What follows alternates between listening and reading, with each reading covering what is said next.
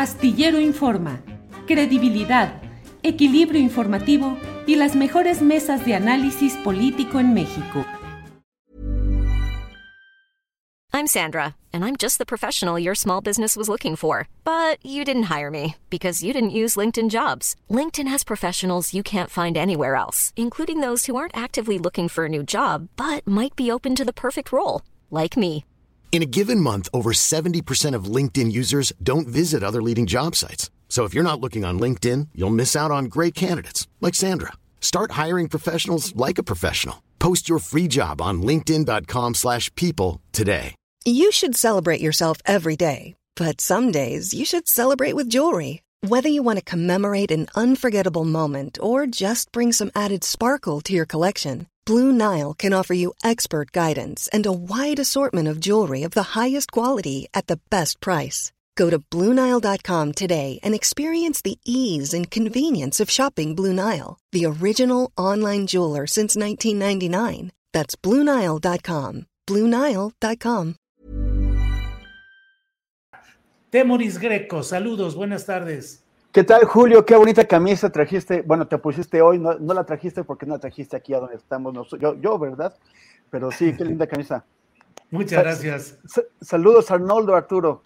¿Qué Gracias. Hola. Arturo Rodríguez, buenas tardes. Buenas tardes, Julio. Buenas tardes, Arnoldo Temoris. Como siempre, es un gusto, un privilegio estar en la mesa con ustedes y, naturalmente, pues saludo a tu audiencia cada vez más robusta. Gracias, Arturo. Arnoldo Cuellar, buenas tardes. ¿Qué tal? ¿Qué tal, Julio? ¿Qué tal la mesa? Muchas gracias, como siempre. Bueno, pues estamos aquí ya con los temas del día, que pues hay un montón de, de cositas. Eh, Arnoldo, línea 12. No, bueno, pero espérate, déjame empezar más bien. Temoris, ¿cómo estás pasando el asunto de la contingencia ambiental? Wow. pues la verdad es que he estado encerrado todo el día, entonces no, no lo he, No. este, o sea, he estado trabajando en casa y no, no te puedo decir mucho. Es, imagino que, que, la, que se está liberando un poco las calles de- del tránsito, lo cual está muy bien, como, como cuando estábamos en Semana Santa hace unos pocos días. Pero, este, pero no, no, no te puedo decir mucho porque no, no la, no la he experimentado. Gracias, Temoris. Arturo, supongo que estás en la Ciudad de México. Sí, sí, y, fíjate que yo estoy igual que Temoris, me la he pasado todo el día eh, trabajando aquí en, casa y, no, no, no he resentido, pero bueno, es, parte de este ciclo. Cada año por los meses de marzo, abril, eh, se complica mucho el tema ambiental en la Ciudad de México. Mientras no haya lluvias, pues la cosa está siempre complicada.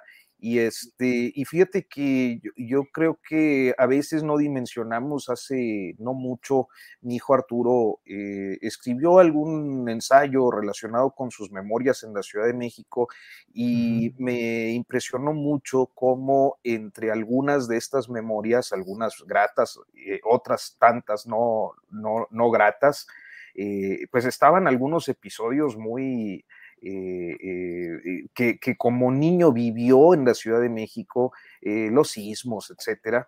Pero una de estas y yo no la había dimensionado, porque bueno, pues uno anda trabajando y no, no pones tanta atención, pero eran las contingencias ambientales. Mencionaba uh -huh. él la gran cantidad de veces que se tuvo que quedar en el aula sin recreo, este, por estas contingencias y la verdad es que yo no, no había dimensionado que eso se le hubiera quedado tan grabado. Entonces, uh -huh. son, son eh, pues sí, temporadas difíciles en, en, sí. en la ciudad. Eh, yo creo que sobre todo para las, las infancias, como se dice ahora. Sí. Así es, Arturo. Bueno, Arnoldo Cuellar, que está en Guanajuato, donde creo que no habrá ese tipo de contingencias ambientales. Hay otras. Hay otras. Entonces te quiero preguntar sobre las contingencias judiciales y universitarias. ¿Cómo va el tema de lo sucedido con el Guardia Nacional que disparó y asesinó a un estudiante de agronomía de la Universidad de Guanajuato y quedó herida una estudiante de ahí mismo? ¿Cómo van esas contingencias, Arnoldo? Está muy, bueno, gracias por la pregunta, por guanajuatizar el programa tú y no yo, Julio. Pero es, es todo un tema que, mira, tiene muchas aristas. Eh, por efectos de la, de la veda de la consulta eh, para la revocación, el gobernador del estado y el fiscal del estado pospusieron sus respectivos informes, que eran en el mes de marzo. Entonces, ambos acaban de, bueno, el fiscal acaba de tener su informe el mismo día del asesinato de Ángel Yael. El, asesinato del estudiante dejó de lado completamente la puesta en escena que Carlos Amarripa quiso hacer para presumir que van muy bien las cosas. Y el informe del gobernador Diego Sinué es mañana. Y si sigues las redes sociales y la comunicación oficial del gobierno y de su vocería, no han tocado en ningún momento el tema, eh, bueno, el del estudiante asesinado, sí, la semana pasada hubo declaraciones también comentables, pero por ejemplo no han dicho nada de la actuación de la policía de Irapuato el pasado eh, domingo en esta marcha eh, de feministas, escenas que ya todos ustedes conocen, con una policía que supuestamente estaba entrenada para tener perspectiva de género y que terminó violentando absolutamente en unas detenciones mal practicadas y además ejerciendo tortura con las detenidas posteriormente, pues de eso tenemos solo silencio el gobernador. Pero también ocurre todo esto en Irapuato. Y recordar que en la declaración del gobernador sobre la muerte del estudiante, él dijo, bueno, sí, la militarización tiene sus riesgos, eh, la opción es nuestras policías municipales, fortalecer las policías municipales. Y dos días después vemos la actuación de esta policía municipal eh, efectuando una cacería de, jóvenes, que si esto hubiera ocurrido en la Ciudad de México, Julio, no, se le acababa el político que hubiera eh, ordenado esto o tolerado esto, y aquí no pasa nada. Aquí la alcaldesa de Irapuato, panista Lorena Alfaro, está, eh, ¿cómo se llama?, confirmando las acusaciones de daños en la presidencia municipal y de lesiones en contra de las jóvenes, acudiendo a ratificar la denuncia cuando las mismas policías deberían estar siendo denunciadas e investigadas por ella, ¿no? Entonces, la contingencia está complicada. Por supuesto, nadie se acuerda que mañana es el informe del gobierno, salvo el gobernador. No sé de qué va a tratar esta fiesta, no sé si va a abordar estos temas o si va a vivir en una realidad paralela, ¿no? Como suele ocurrir, donde todo esto no, no, no pasó. Hoy hubo una marcha de aproximadamente 1.200 estudiantes de la Universidad de Guanajuato, planteada el día que se conoció la liberación del, primer guardia nacional consignado y que bueno, bajó un poco de tono al, haber ocurrido en el intermedio la consignación de otro segundo guardia que parece ser que los peritajes sí lo apuntan ya como el responsable del disparo que cegó la vida de Ángel Yael e hirió a, Alejandra, ¿no? Gracias, Arnoldo.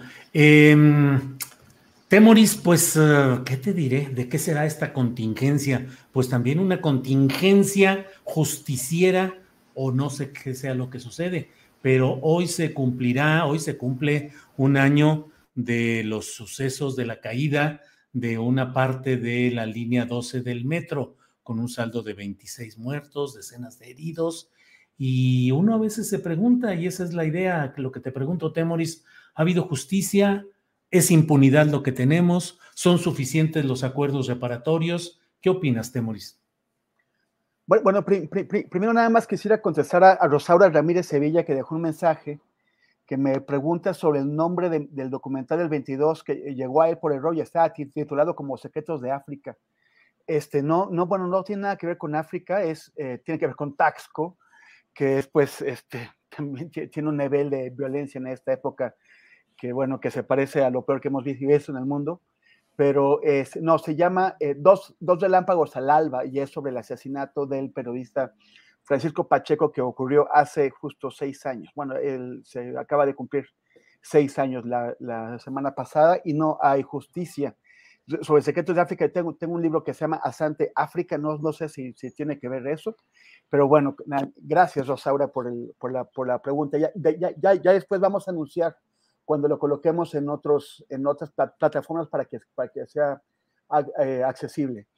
En cuanto al tema de, de, la, de, la, línea 12, es que es un acuerdo old fashion, ¿no? O sea, viejo estilo.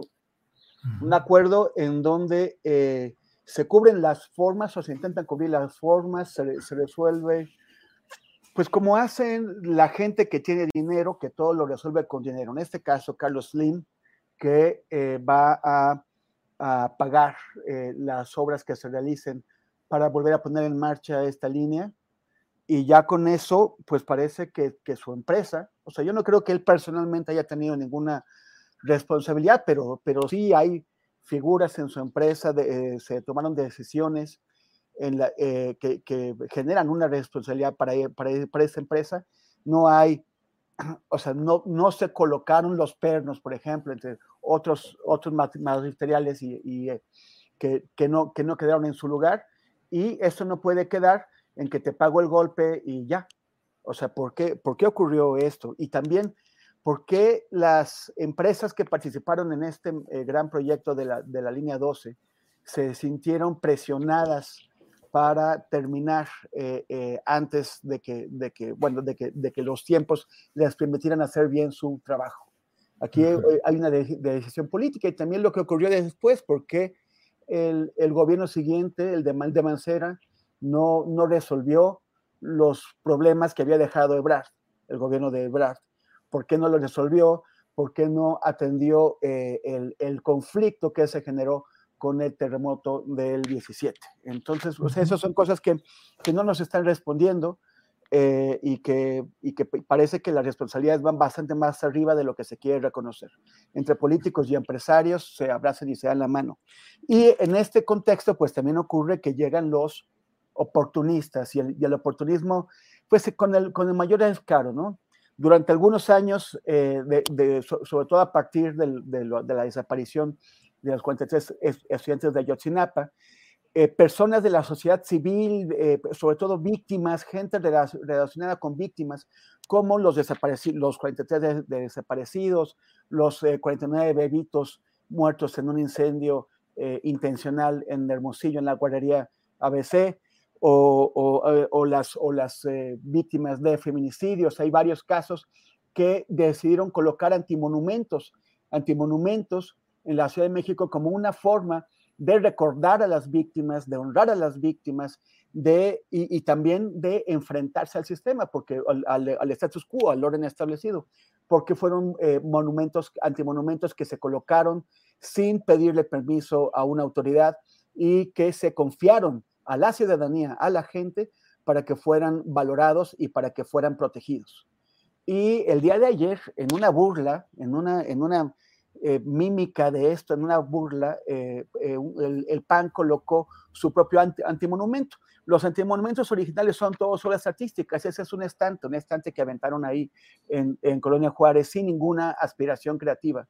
Pero, pero lo que es más importante es que esto no es, no se parece para nada a un antimonumento, porque evidentemente no hay una reivindicación de las víctimas, no hay una memoria de las víctimas, ni lo colocan las personas familiares de las víctimas, lo colocan políticos tratando de sacar raja eh, eh, electoral de, de, esto, intentando montarse en, en, el dolor de la gente que murió para tratar de, de, de cobrar eh, una cuenta y tener eh, eh, mayores simpatías rumbo a las elecciones. Eso a mí me parece un descaro y además es un descaro que no, que no va a durar porque a los antimonumentos es la gente quien los protege y a este, este, este antimonumento no lo va a proteger nadie porque no representa una causa auténtica e íntima de nadie. Bien, Temoris, gracias. Arturo Rodríguez, ¿qué opinas de este episodio. Yo entrevisté hoy a Gabriel Regino, el abogado penalista, y le preguntaba si esto era como una novela negra, un thriller político, la concurrencia del máximo poder económico del país y uno de los más importantes del mundo, Carlos Slim, con su grupo Carso, eh, las pretensiones futuristas que involucran tanto a Ebrard como a la propia Claudia Sheinbaum, dinero, ambiciones, poder híjole, material como para una novela negra. Arturo Rodríguez.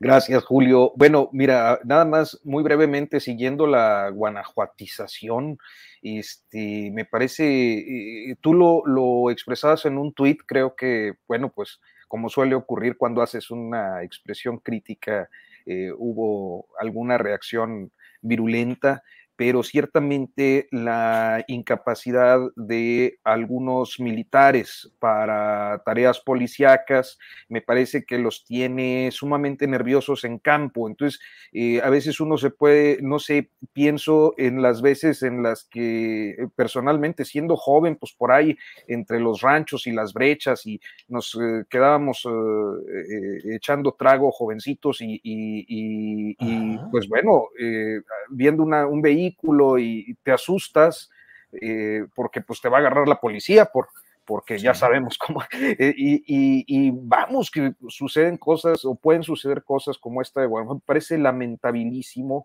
porque pues creo que habla de, una falta de preparación, naturalmente no de todos, pero sí de eh, pues agentes que hoy eh, están en las calles teniendo una formación militar, este, y creo que es un caso que no, no debe quedar nada más por ahí en el anecdotario o en, o en la noticia vieja eh, de la escena y de la discusión nacional, sino como también una alerta de que eh, las cosas están delicadas en, terreno.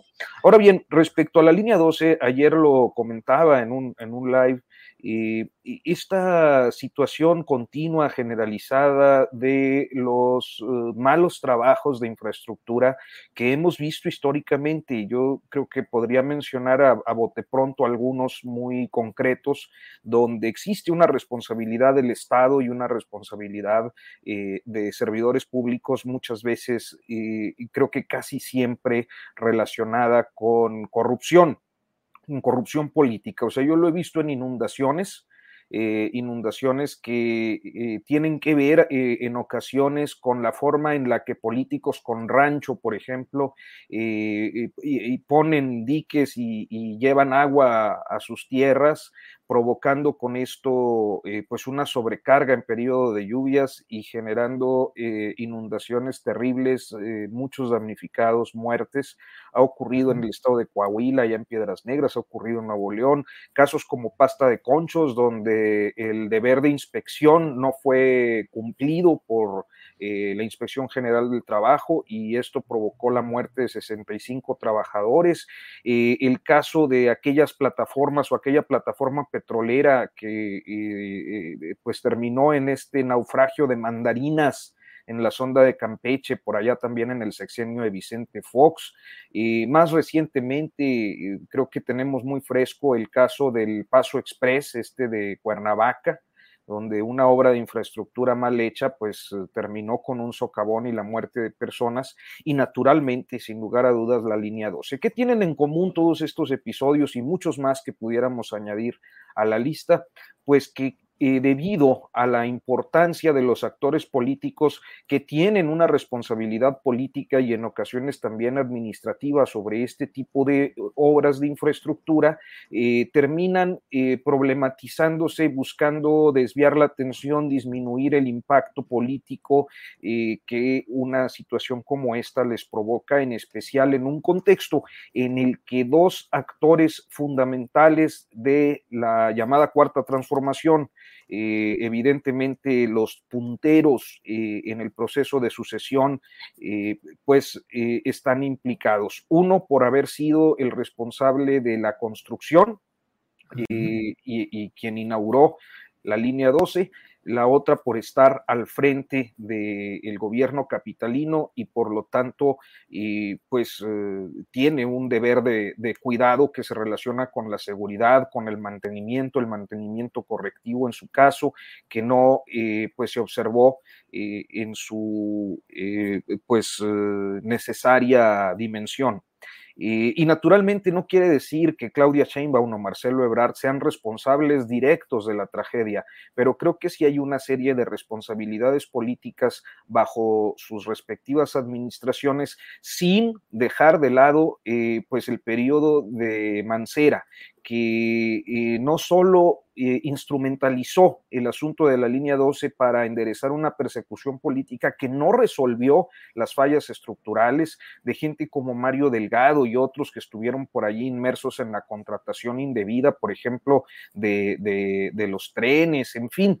Eh, es tanto el salpicadero que no quedó de otra más que ejecutar un control de daños. Y yo creo que ese control de daños expresó en el adelanto del proceso de sucesión presidencial. Es decir, a partir de la línea 12, eh, la sucesión presidencial inició y fue eh, particularmente claro en el mes de junio, cuando ya el presidente hizo apenas pasada la elección intermedia, pues este juego de las corcholatas y los destapes, que colocó naturalmente a estas dos personas en, en eh, pues la lista de favoritos, y con ello me parece que se construyó un distractor eficaz. ¿Qué es lo que estamos viendo? Pues sí, un proceso de impunidad, un proceso de ciertamente injusticia, de falta de rendición de cuentas que involucra a poderosos corporativos relacionados con el contratismo gubernamental históricamente, eh, dos de los magnates mexicanos más importantes,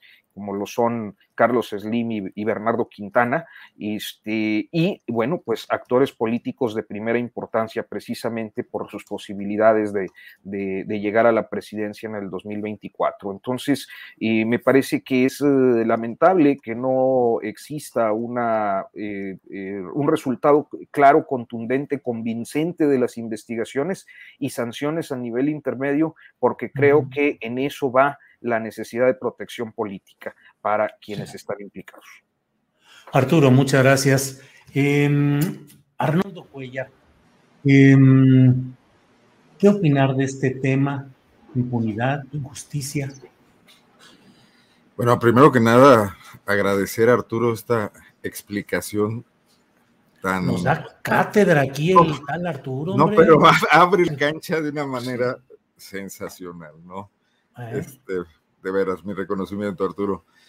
Bueno, yo quisiera extrapolar un poco esto al tema de lo que está pasando ahora con el Tren Maya y con los megaproyectos del presidente Andrés Manuel López Obrador. O sea, sin duda, eh, Andrés Manuel López Obrador embona con, con, una forma de hacer política del viejo prismo eh, todopoderoso presidencialista que buscaba la transformación del país que asociaba la corrupción a grandes proyectos, pero que de alguna manera mantenía una mesura. Eh, no este afán desaforado de negocios que se inauguró con Carlos Salinas de Gortari de vender en saldos de, de almacén toda la infraestructura pública del Estado para obtener utilidades y favorecer personas, sino hacer cuestiones transformadoras. Nada más que en el camino, en esos muchos años que pasaron en ese salto de modelo, el mundo cambió, México cambió, los megaproyectos están seriamente cuestionados por todo este tipo de cosas que provocan, porque se hacen con prisa, porque favorecen a grandes empresas que no logran salir del esquema de corrupción, donde la constructora del hombre más rico del mundo tiene los mismos problemas de deficiencias técnicas y de falta de control de calidad que la constructora del alcalde de cualquier pueblo eh, del país, ¿no? Y, entonces vamos eh, a ir viendo cómo se construyen otros escenarios que, bueno, ya están ahí de muchos riesgos, no solamente en la calidad de las obras, sino en los impactos de las propias obras. O sea, cuando se hacían, probablemente cuando se hizo Cancún o cuando se hizo Ixtapa y se abrieron aquellas playas y se construyó y se colocó cemento por todos lados, no teníamos legislaciones ambientales, no había una preocupación mundial por el cambio climático o por nada relacionado con el tema de, del sostenimiento. Y, hoy lo hay y, no hay de otra, porque además abusamos, abusó la civilización de ese tipo de, cuestiones y saturó, eh, bueno, ya, ya para qué abundo, bajó la calidad de vida eh, en general junto con los beneficios económicos que multiplicó, ¿no? Entonces, ¿qué va a pasar en el futuro con esas mega obras? Yo creo que vamos a tener, no descarto, toda clase de problemas, porque se están haciendo con prisa, porque sí están entrando a saco en, lugares vírgenes, porque nada garantiza que lo que ordena eh, Andrés Manuel López Obrador, quien puede ordenar lo que quiere y tener conciencia de las cosas que hace, ocurran en campo ya con empresas presionadas en entregar con tiempos, etcétera, con escasez quizás de recursos para hacer las cosas como se debe, eh, con ingenieros trasplantados de cualquier otra parte del país al sureste, incluso los militares, ¿no? Entonces, el modelo es el que parece estar eh, siendo problemático en sí. No, no únicamente que pasen incidentes con él, sino que todo el planteamiento. Yo no discutiría que el presidente hubiese iniciado una obra que ayudara al sureste de forma fundamental y fuera un proyecto de Estado de largo plazo. El otro tema en México es que todo es sexenal y que, y que otro presidente puede echar abajo la reforma del anterior, independientemente de que se justifique o no, o las obras quedar inconclusas, ¿no? Yo creo que, por ejemplo, López Obrador da un buen ejemplo de continuidad política con el tema del tren México-Toluca, que era una obra muy, muy grupo Atlacomulco, pero que tiene que salir, aunque sea los costos que ya están eh, súper inflados, ¿no? Pero en el sureste podría haber ocurrido algo más pausado, que fuera incorporando lentamente a estas comunidades o razonablemente, en tiempos razonables, a esta movilidad que se quiere, que sea turística, que también va a servir a la propia población de la zona y que va a mejorar su economía, pero no este matacaballos, ¿no? Que muy probablemente está en la raíz de los problemas de la línea 12, porque Marcelo estaba compitiendo por una candidatura presidencial en su momento, ¿no? Así es, Arnoldo. Gracias. Temoris, mm, fíjate que vi el fin de semana una serie eh, llamada Un extraño enemigo con Jiménez Cacho como protagonista principal y se refiere a las presuntas intrigas internas del gobierno de Gustavo Díaz Ordaz con Luis Echeverría como secretario de Gobernación y Alfonso Corona del Rosal como jefe del gobierno capitalino, que habrían desembocado en el 2 de octubre del 68 en todo ese, es decir, las intrigas políticas y cómo, a pesar del mando presidencial, sus grupos y las fuerzas de abajo pueden moverse de tal manera que no obedecen la instrucción superior y juegan su propio juego. ¿Qué tanto hoy, Temoris, crees que el presidente de la República tiene el control real sobre sus piezas, sobre el juego político y en el cumplimiento de sus instrucciones? ¿O si hemos entrado ya, como en otros tiempos, en otros sexenios, en el momento en el cual, aun cuando sigue muy fuerte el poder presidencial, porque es el que va a definir al sucesor, los rejuegos de abajo no siempre obedecen al interés superior, suponiendo que lo hubiera en otras épocas, pero lo asumo ahora con López Obrador, la idea de hacer cosas por el bien de la nación. ¿Qué tanto estos rejuegos de poder afectan el propósito noble eh, superior a todo esto? Tu micrófono. Hey, it's Danny Pellegrino from Everything Iconic. Ready to upgrade your style game without blowing your budget? Check out Quince. They've got all the good stuff shirts and polos, activewear, and fine leather goods, all at 50 to 80% less than other high end brands. And the best part? They're all about safe, ethical, and responsible manufacturing. Get that luxury vibe without the luxury price tag. Hit up quince.com slash upgrade for free shipping and 365 day returns on your next order. That's quince.com slash upgrade. Hiring for your small business? If you're not looking for professionals on LinkedIn, you're looking in the wrong place. That's like looking for your car keys in a fish tank. LinkedIn helps you hire professionals you can't find anywhere else, even those who aren't actively searching for a new job but might be open to the perfect role. In a given month, over 70% of LinkedIn users don't even visit other leading job sites. So start looking in the right place. With LinkedIn, you can hire professionals like a professional. Post your free job on linkedin.com slash people today.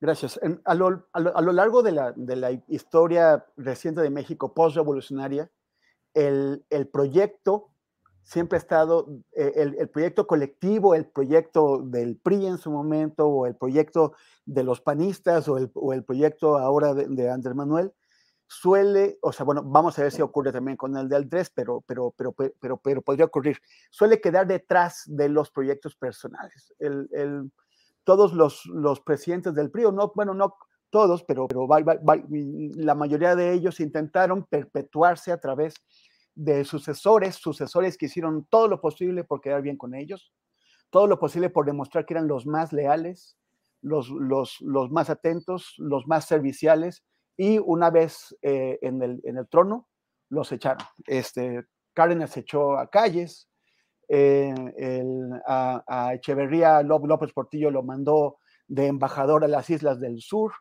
eh, Salinas fue exiliado por, por, por, Cedillo, o sea, eso se ha visto una vez y, otra, y otra vez. A Fox no lo mandaron a ningún lado, pero, pero finalmente Calderón lo, lo, lo, encerró en su, en su casa en San Francisco del Rincón. y, y, pues tampoco este, podemos estar seguros de que ahora no ocurrirá eso. O sea, hemos visto, sobre todo con el tema de la revocación de mandato, vimos una carrera entre los, entre los presidenciables por demostrar que su, fidelidad está más allá a toda prueba y que están dispuestos a exponerse a lo que sea con tal de cumplir con, eh, con, los, con los deseos del, presidente. Pero después, si, si, el presidente no los escoge a ellos, acatarán, eh, digamos, se, se, van a someter a la continuidad del proyecto. Eh, por ejemplo, si Marcelo no es, no es electo, Marcelo ya, se ha, ah, ya ha cedido su, o lo que él consideraba su lugar eh, antes ante los deseos de Andrés Manuel. Si ahora no lo eligen, lo, lo hará también. O sea, a mí me parece que la, el, el, papel de, de Adán Augusto es hacerles, es también eh, hacerles sentir que sí hay más opciones, que sí hay más alternativas. Y la baraja presidencial de candidatos o de, o de posibles candidatos todos los días crece o se reduce. O sea, un día dice que hay como tres, ahora hay un montón de abridores y cerradores. Eh, eh, y, uno nunca sabe, parece que el único que está excluido de eso es Monreal, pero, pero entonces cualquiera puede, sentirse, hasta el papá del Checo Valdés, por méritos por méritos desconocidos, por méritos que solamente él conoce, es un señor que jamás ha hecho nada por nadie, pero él cree que puede ser candidato presidencial. Entonces, él hay, yo creo que una jugada al viejo estilo de patadas debajo de la mesa, de trancazos, en donde cualquier oportunidad eh, eh, permite tratar de sobajar al otro, no tanto frente a la opinión pública, sino frente al presidente, que es quien va a tener la decisión. Y, eso tiene costos para el proyecto, tiene costos para, que, para, la cuarta transformación, que no es que esa cuarta transformación no, no, puede ser nada más exenal. Ningún país tiene una, una transformación tan grande de manera pacífica en un, en un solo periodo presidencial, necesita más. Y, y pues eh, aquí se, se, se, corre el riesgo de generar fracturas y de exhibir a los rivales frente a la opinión pública de una forma que eventualmente queden demasiado golpeados y se ponga en peligro la continuidad de ese proyecto. Gracias, Temoris. Arturo, el presidente de la República este domingo en Paraíso Tabasco, eh, en el Día del Trabajo, pues se aventó ahí un rollo beisbolero de pitchers, abridores, cerradores, le, eh, picheo en rectas, moñas, curvas, de todo. Arturo habló de que tiene cinco pitchers o lanzadores para abrir, que eh, en el béisbol, si ese pitcher es bueno, puede ser que recorra todo el, todo el partido, las nueve entradas y que sea el ganador. Pero a veces cuando se le cansa la mano, cuando se agota, cuando empieza a entrar en problemas, entran los relevistas o cerradores. Pero en este caso, la pregunta que yo me he hecho y que he escrito, Arturo, y te comparto aquí, es, él habla de cinco abridores. Pero ¿quiénes pueden ser? Adán Augusto, Claudia y Marcelo. ¿Cuáles otros? ¿Habrá dos más? ¿Tú ves otros dos que puedan integrar esa quinteta o estaremos como en aquella política que decían que los políticos enviaban eh, al Congreso tercias de uno, mandaban tres nombres, pero todo el mundo sabía que uno era el favorito y se acabó, se acabó. Aquí estaremos un poco al revés, una quinteta que en realidad es de tres, Arturo Rodríguez? Yo, yo creo que sí, Julio. Me parece que nadie tiene, eh, al menos no en este momento, falta un año y medio para la decisión y pueden cambiar algunas cosas, pero me parece que nadie tiene, eh, pues, eh, la, ni siquiera el nivel de conocimiento necesario para mostrarse competitivo en un proceso electoral que será tan eh, pues intenso como el de 2024. Y creo que el planteamiento pues también se reúne con lo que le, le planteaste a Temoris eh, en el sentido del tipo de sucesión que vamos a tener, es que creo que estamos ante algunos escenarios eh, distintos a lo que hemos visto históricamente desde el periodo revolucionario y la institucionalización de los, de los movimientos revolucionarios 1928-29 con el nacimiento del PRI y, escucho, veo muchos eh, comentarios desde el inicio de la administración de un presidente que está pensando en la reelección. Yo no creo que él esté pensando en la reelección. Creo que tiene dos, eh, eh, dos condiciones eh, de origen. una es dejar el juego libre y no meterse algo que con comentarios como los del pasado domingo, pues queda descartado. La segunda opción es que el juego sucesorio va a quedar en sus manos. Y ese juego sucesorio tiene eh, diferentes posibilidades o parecidos con algunos momentos de la historia del presidencialismo mexicano. Eh, yo no pienso que sea la reelección, esa reelección en la que soñaron gente como, eh, pues como Miguel Alemán o, como Salinas o como algún otro. pienso que está entre dos posibles realidades. Una, eh, su ideal, seguramente el ideal de muchos presidentes, que sería muy parecido a la sucesión callista, eh, el establecimiento de una especie de, maximato, que no sé cómo, cómo eh, terminaría llamándose de ser el caso como periodo histórico, o una sucesión como la de Cárdenas, es decir, Arturo, un maximato en el cual el poder de Andrés Manuel López Obrador siga tan fuerte, que él siga influyendo en el siguiente sexenio. Así es, con dos, eh, y creo que hay dos posibilidades muy claras eh, o muy eh, próximas a que eso pudiera ser posible, que son, al menos en, este momento, por lo que se alcanza a observar, Adán Augusto López y Claudia Sheinbaum, ¿no? Mm, cualquiera de los dos pudiera ser presidente teniendo una guía moral, un, un líder moral que podría tener o mantener cierta influencia política La otra es eh, el estilo cardenista hacia Ávila Camacho. Yo creo que a Cárdenas, que además es una figura que admira mucho el presidente López Obrador, le hubiera gustado dejar al general Mújica pero terminó dejando pues al que podía ser más próximo a los intereses occidentales en un contexto como el de la Segunda Guerra Mundial, que es eh, que fue Ávila Camacho. Eh, me parece que hoy pues también hay un escenario similar donde tiene a, una izquierdista con la que pudiera tener amplias empatías, eh, como es Claudia Sheinbaum, y eh, contextos que pudieran irse dando hacia el 24, que llevaran a definir por alguien más moderado como, como Marcelo Ebrard. Entonces, eh, pero a final de cuentas estamos en la especulación. Yo creo que la única claridad que tenemos en este momento es que el presidente no va a dejar solo el juego. Y también me parece que cualquier apuesta, sea quien sea el designado, será una apuesta pues arriesgada porque a final de cuentas cuando eh, eh, la historia lo enseña, los procesos sucesorios en general en este país lo, lo demuestran, cuando el político elegido, cuando el ungido llega al poder, pues eh, busca su propio paso por la historia y eso implica un divorcio, un hermano tengo que matarte, ¿no? Una, una eh, un deslinde eh, de el pasado para poder construir su propio perfil hacia futuro. Y yo creo que eso pues también no puede estar fuera de la ecuación. Bien, pues gracias. Había una frase del prismo antiguo que decía algo así como romper para estabilizar. Es decir, el que llega tiene que romper para poder estabilizar al propio eh, sistema de gobierno. Arnoldo Cuellar, eh, el monero Gonzalo Rocha, que publica en la jornada y que desde mi punto de vista eh, tiene un trazo político muy interesante, es con frecuencia, él está señalando cosas muy interesantes en sus cartones, Gonzalo Rocha, Rocha Monero, puso una caricatura que tituló Oposición Pingüica y se ve López Obrador con su cachucha de la 4T, su uniforme de beisbolista, su guante y su pelota y eh, hablando de los pitchers abridores que tiene.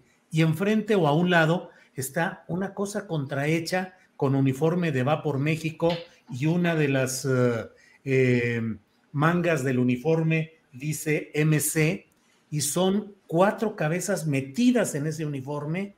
Una tiene un pie como una pata de ave color naranja, otra color azul. Arriba de ellos Anaya con una gorrita y con una videocámara apuntándose.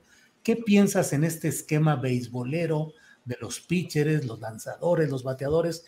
¿Qué piensas de esa oposición? ¿Oposición pingüica, como dice Rocha?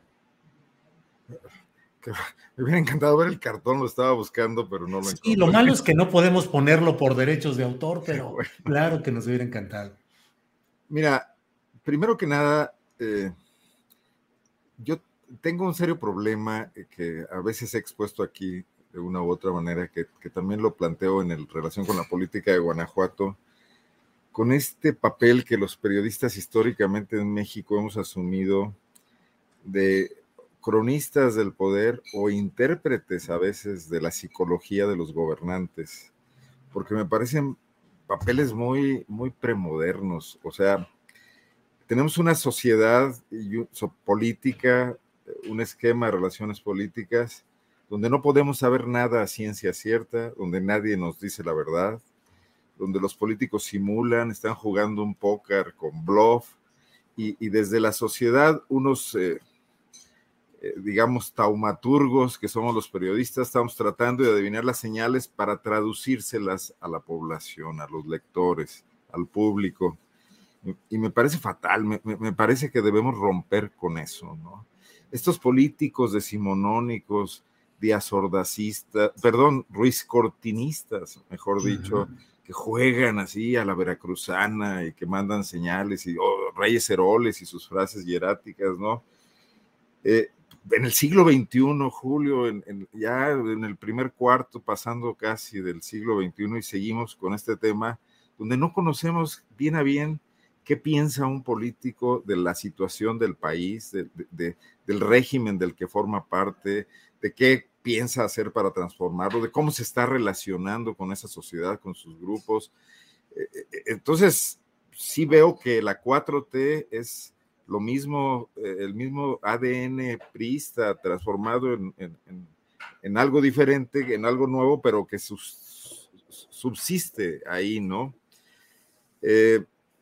y en ese sentido me parece que el presidente López Obrador está jugando con todos nosotros que si dice cinco, a lo mejor son tres, pero ese día se le ocurre mandar esa señal a ver a quién confunde, y que él está planteando un juego que solo él conoce, que puede ser cualquiera, absolutamente cualquiera, desde la reelección, en el sentido de que él sea el hombre necesario, el necesariato para continuar ese plan, porque ninguno de sus eh, delfines o corcholatos o lo que sea lo podría continuar, o en serio que esté pensando retirarse y a ver qué pasa con el país, soltar al tigre, como dijo alguna vez eh, pero eh, estamos demasiado pendientes, y hoy más que nunca, creo, de Palacio, de la Mañanera.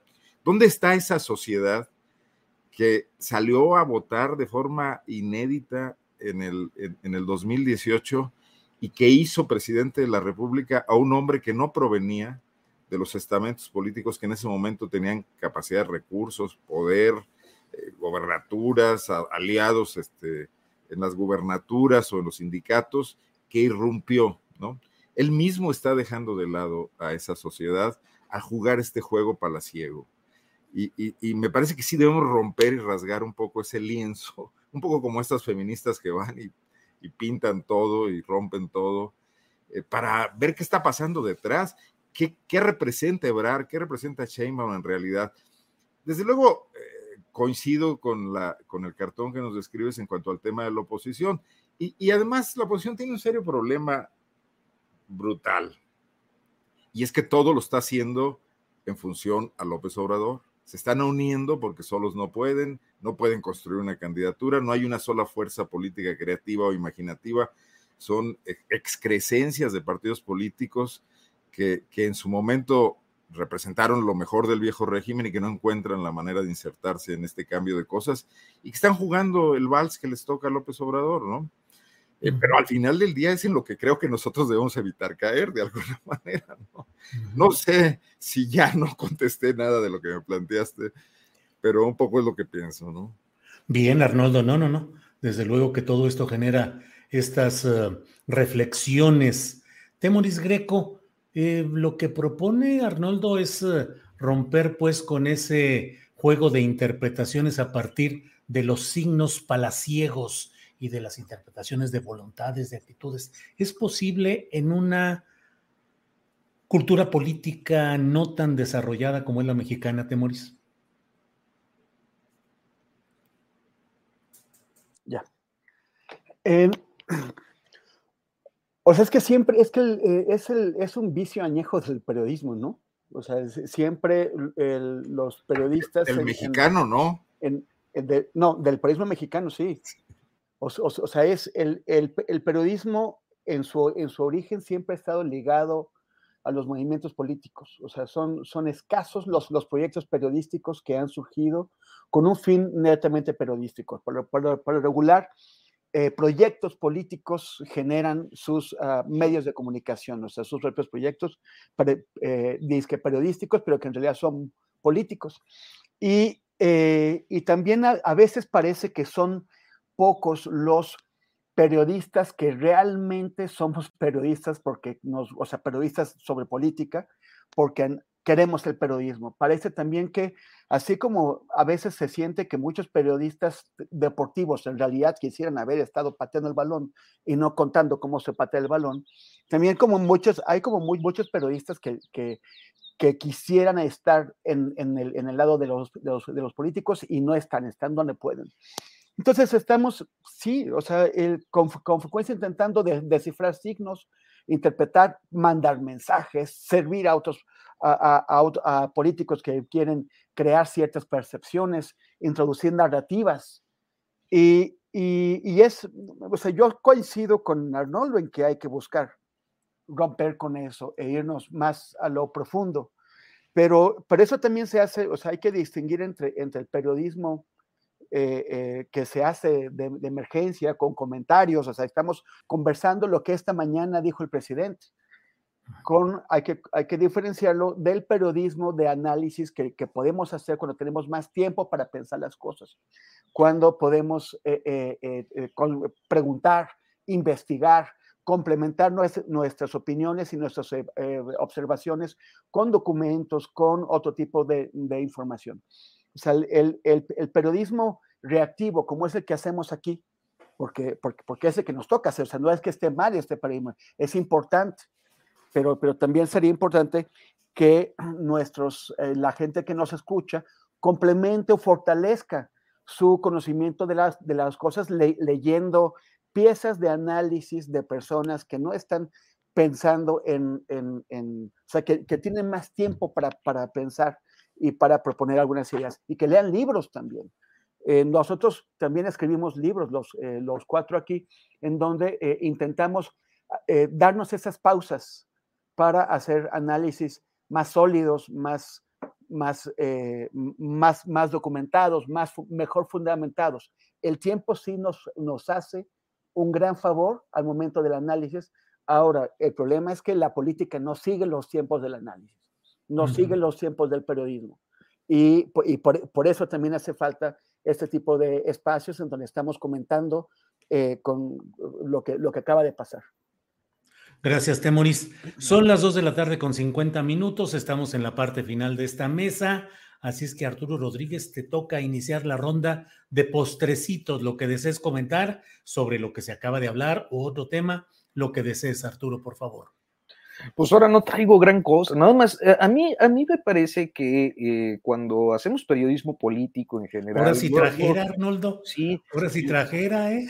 Voy a, voy a, a discrepar un poco esta vez de Arnoldo, este, a ver. Eh, porque me parece que cuando hacemos periodismo político, así sea de opinión, que es como el género en el que al menos en esta mesa nos, nos explayamos, y me parece que eh, partimos de ciertos elementos de la realidad que eh, son importantes en la medida en que son asuntos de interés público, pues es el, futuro, es lo que está pasando también, lo que se está diciendo, cómo, cómo interpretar algunas expresiones, porque eh, si el periodismo se ocupa de eso es porque también hay una forma de hacer política, eh, particularmente en este sexenio, que recupera mucho de las formas del pasado pasado. Eh, es decir, eh, la lectura entre líneas luego es importante, los gestos, las expresiones, inclusive algunos actos o episodios Veía por ahí en los comentarios que me preguntaban por qué no incluía a Monreal. Bueno, primero porque el propio presidente no lo incluye y segundo porque creo que eh, y esto es también parte del análisis que el, caso de Monreal es que está tan alicaído que terminó aliándose a Ebrard. El hecho de que eh, Ebrard haya sido vitoriado el fin de semana en Hidalgo, pues se relaciona justamente con eso, porque Julio Menchaca, pues es uno de los alfiles de Ricardo Monreal y posiblemente, muy seguramente, muy probablemente va a ganar la elección en el estado de Hidalgo. Este, pero bueno, eh, ese es mi punto de vista. Ahora, de postrecito, a propósito de periodismo, pues hoy es Día Internacional de la Libertad de Prensa. Yo creo que hay muchas expresiones, muchas informaciones, trabajos muy eh, eh, eficaces como los de Temoris, muy importantes para comprender el estado de la libertad de expresión en este país. y, yo quiero apuntar un poco a una condición que poco se menciona en eh, la discusión sobre libertad de expresión. Yo considero que hay tres grandes problemas con, la libertad de expresión en este país.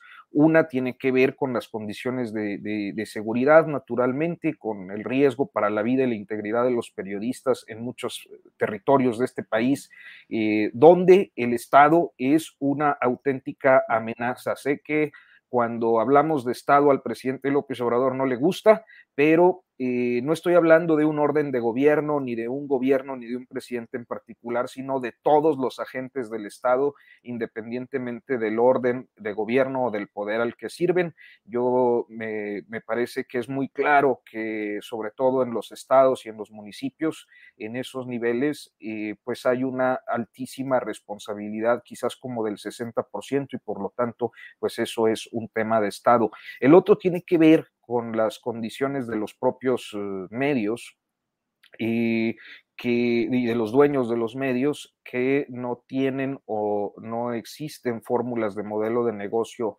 eh, que permitan una no dependencia de la publicidad oficial. Y el tercero, que es en el que me quiero concentrar, tiene que ver con la precariedad de las condiciones de los periodistas. Mucha gente piensa que los periodistas ganamos así como, como Loret o como otros, y la verdad es que no es así. O sea, la mayoría de los periodistas mexicanos tienen ingresos sumamente bajos para ser profesionistas. Estamos hablando de un salario, un salario mínimo y medio, hasta dos salarios más o menos el promedio nacional. La mayoría de los periodistas tienen eh, situaciones de carencias eh, importantes, inclusive en relación a los derechos laborales fundamentales como la seguridad social, servicios de salud, pensión, eh, fondos de vivienda, etcétera. y eso no es solo responsabilidad de, eh, es decir, no se puede responsabilizar únicamente al Estado, aunque sí es en parte responsable por la permisividad que da a quienes son los responsables primeros, que son los patrones y los dueños de los medios de comunicación, la mayoría violadores de derechos laborales fundamentales. En muchos medios de este país siguen haciéndote firmar la renuncia el día que te contratan eh, con fecha en blanco, eh, siguen dándose contrataciones eh, únicamente de acuerdos de palabra y con retribución en efectivo. Tienen pues todas estas eh, condiciones siempre muy eh, raras con sus convenios con el IMSS y con el Infonavit. Eh, el SAT no les ha apretado jamás para que, pues a partir de auditorías eh, reflejen eh, la realidad de sus plantas de trabajo. Entonces, me parece que es un tema fundamental que no está nunca en la agenda, la precariedad laboral de los periodistas en este país, que me parece que es uno de los grandes pendientes de la discusión en, materia de libertad de expresión. Ya, es. Gracias, Arturo. Muchas gracias. Eh, Arnoldo Cuellar, postrecito, por favor. Bueno, y creo que sí hay eh, algunos trabajos que tratan de eh, entrar más a fondo y, recuerdo ahorita en este momento el libro de Alejandro Páez y de Álvaro Delgado, ¿no? Que trata de plantear las ideas de los políticos vigentes en, temas de, los problemas del país y del, y del país que hay que construir, ¿no? Eh, bueno, yo eh, también me refiero un poco a que los políticos serían muy felices teniendo, teniéndonos a los periodistas describiendo, en efecto, como, como cronistas deportivos, el, comportamiento de los equipos en el partido. Pero hay cosas atrás que también resultan interesantes y que el periodismo deportivo está empezando a hacerlo en el mundo y en México también. Eh, por ejemplo, el esclavismo con el que se mantiene a los futbolistas, ¿no? O, por ejemplo, cuando hay equipos que han se han visto eh, involucrados en temas de lavado de dinero, incluso, o los escándalos estos de las de, la FIFA vendiendo las sedes del Mundial, etcétera, que, es algo que, también influye en la política definitivamente y no únicamente estas, estas señales del presidente. Eh, yo creo que tendríamos que empezar a revisar un poco más críticamente el tema de la asociación presidencial, eh, sobre todo en Morena, porque yo creo que va a ser en Morena donde se va a definir al próximo presidente y empezar a cuestionar los resultados que están teniendo los funcionarios, más allá de que el presidente quiera tenerlos, subirlos o bajarlos. No es noticia que Claudia Sheinbaum o, o, Ebrard estén tan vigentes por, por los puestos que ocupan, pero sí es noticia los resultados que están obteniendo. Y de ahí en más hay una grisura enorme en el gabinete y hay una gran cantidad de problemas acumulados. López Obrador cuando construyó su, candidatura presidencial estuvo en todo el país moviéndose, a veces ni siquiera, y lo ha recordado él mismo y todos podemos recordarlo, apareciendo en medios de comunicación, eh, ni, sabiendo en qué se movía, como se burlaba Calderón, que andaba puebleando y construyó una candidatura presidencial muy potente. Y yo creo que ahí hubo una interacción con, una vasta eh, muchas, muchos segmentos ciudadanos de muy distinto nivel que lograron empatizar. Ahí es a donde voy yo.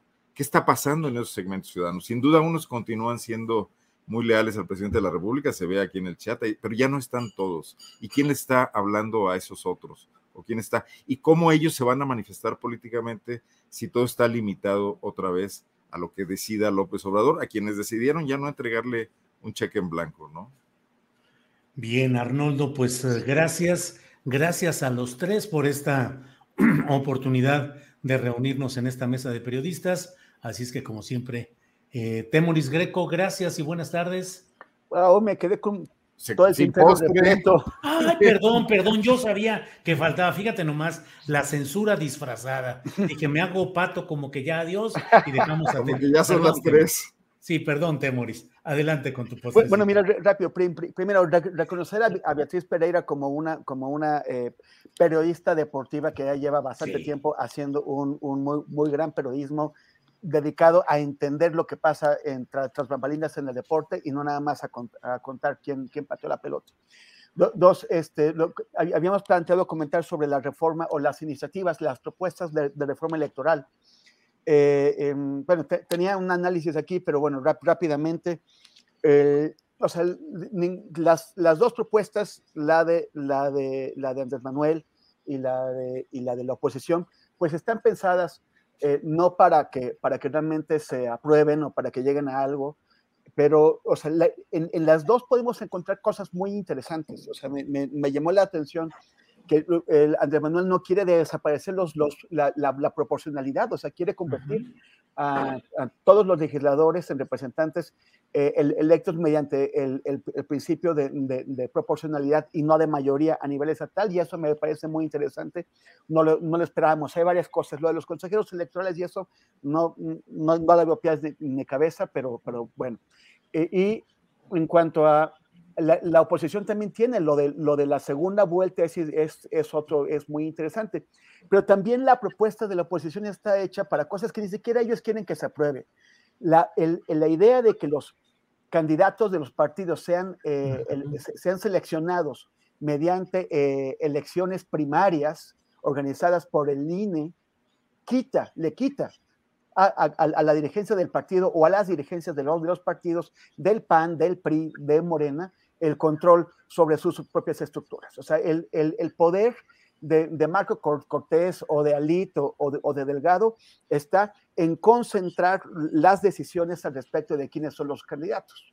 Si, si tú permites que los candidatos hagan campañas para elecciones primarias y que sea la ciudadanía quien defina quiénes van a ser los candidatos, los líderes pierden el control y los candidatos ganan autonomía porque se deben a la gente, no, no, al, no al dirigente. Entonces, eso es obviamente algo que ni Marco Cortés ni Alito, y bueno, ya Zambrano ya nada más porque anda por ahí, pero que, ni Marco Cortés ni, Alito van a querer ver jamás en sus partidos, porque les quitaría todo el control. Pero entonces también pone en evidencia que es otra propuesta que está eh, pensada solamente para tener algo que decir, para tener algo que parezca popular, que pueda ser atractivo, pero no para, eh, para, para que realmente se apruebe. Y finalmente, hoy, gracias eh, Arturo por esos comentarios sobre la, la, libertad de expresión. Es importantísimo lo que dijiste sobre la precariedad, me parece vital.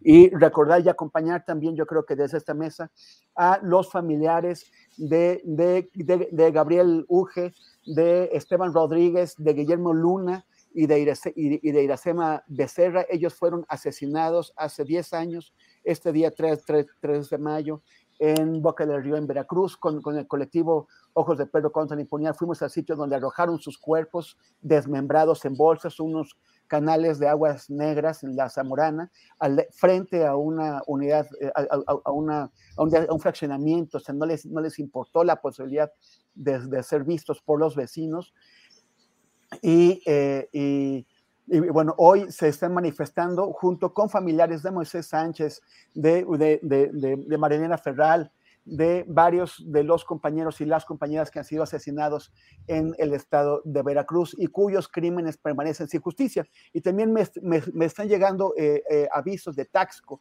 En Taxco es, es, muy difícil comentar esto porque eh, siempre hay riesgos de poner, eh, eh, pues, de, porque los, los, colegas allá están bajo amenaza, pero en Tasco están protestando, se atrevieron a salir hoy a, a, reivindicar el Día de la Libertad de Prensa, emitieron un pronunciamiento que no he podido leer porque me acaba de, de, llegar, pero también acompañar a, a, los colegas y las colegas en Taxco que en un acto de valentía están saliendo hoy con, enfrentando el régimen de silencio que el crimen organizado y los, y los políticos organizados con el crimen les, les, les, han impuesto. Y eso es todo. Gracias, Julio. Gracias, Arturo. Gracias, Arnoldo. Ya ven que sí tenía algo ahí. Este, ya te ibas castigado y sin postre, hombre. Sí, sí, sí. No, no, no, perdón, eh, Temuris. Me emocioné y, y, cometí ese error, pero ya está con amplitud el postrecito. Arturo, gracias y buenas tardes. Ya no falta postrecito contigo. No, ya quedamos. Ya eh, quedamos. Eh, hasta me excedí, creo, en los minutos. Muchas gracias, Julio, Arnoldo Temoris. Este, nos faltó ahí que Arnoldo nos dijera algo de la represión a las feministas en Irapuato. Sí. Este, me quedé yo con, es que Guanajuato, este, hoy sí merecía un buen, un buen este, tramo, creo, de, de guanajuatización de la mesa, pero ya habrá oportunidad. Ahí empezó Julio, pero bueno, sí está en todo el contexto. Sí, así es. Gracias, es la contingencia local. Sí, Arnoldo, gracias y buenas tardes. Como siempre, un gusto. Saludos, Temoris, Arturo, Julio, gracias. Temoris, gracias y buenas tardes. Gracias, nos vemos el próximo martes. De acuerdo, gracias y hasta luego. Hi, I'm Daniel, founder of Pretty Litter. Cats and cat owners deserve better than any old-fashioned litter. That's why I teamed up with scientists and veterinarians to create Pretty Litter. Its innovative crystal formula has superior odor control and weighs up to 80% less than clay litter. Pretty Litter even monitors health by changing colors to help detect early signs of potential illness. It's the world's smartest kitty litter. Go to prettylitter.com and use code ACAST for 20% off your first order and a free cat toy. Terms and conditions apply. See site for details. Hey, it's Paige DeSorbo from Giggly Squad. High quality fashion without the price tag? Say hello to Quince. I'm snagging high-end essentials like cozy cashmere sweaters, sleek leather jackets, fine jewelry, and so much more. With Quince being 50 to 80% less than similar brands. And they partner with factories that prioritize safe, ethical, and responsible manufacturing. I love that. Luxury quality within reach. Go to quince.com slash style to get free shipping and 365-day returns on your next order. quince.com slash style. Para que te enteres del próximo noticiero, suscríbete y dale follow en Apple, Spotify, Amazon Music, Google o donde sea que escuches podcast. Te invitamos a visitar nuestra página julioastillero.com.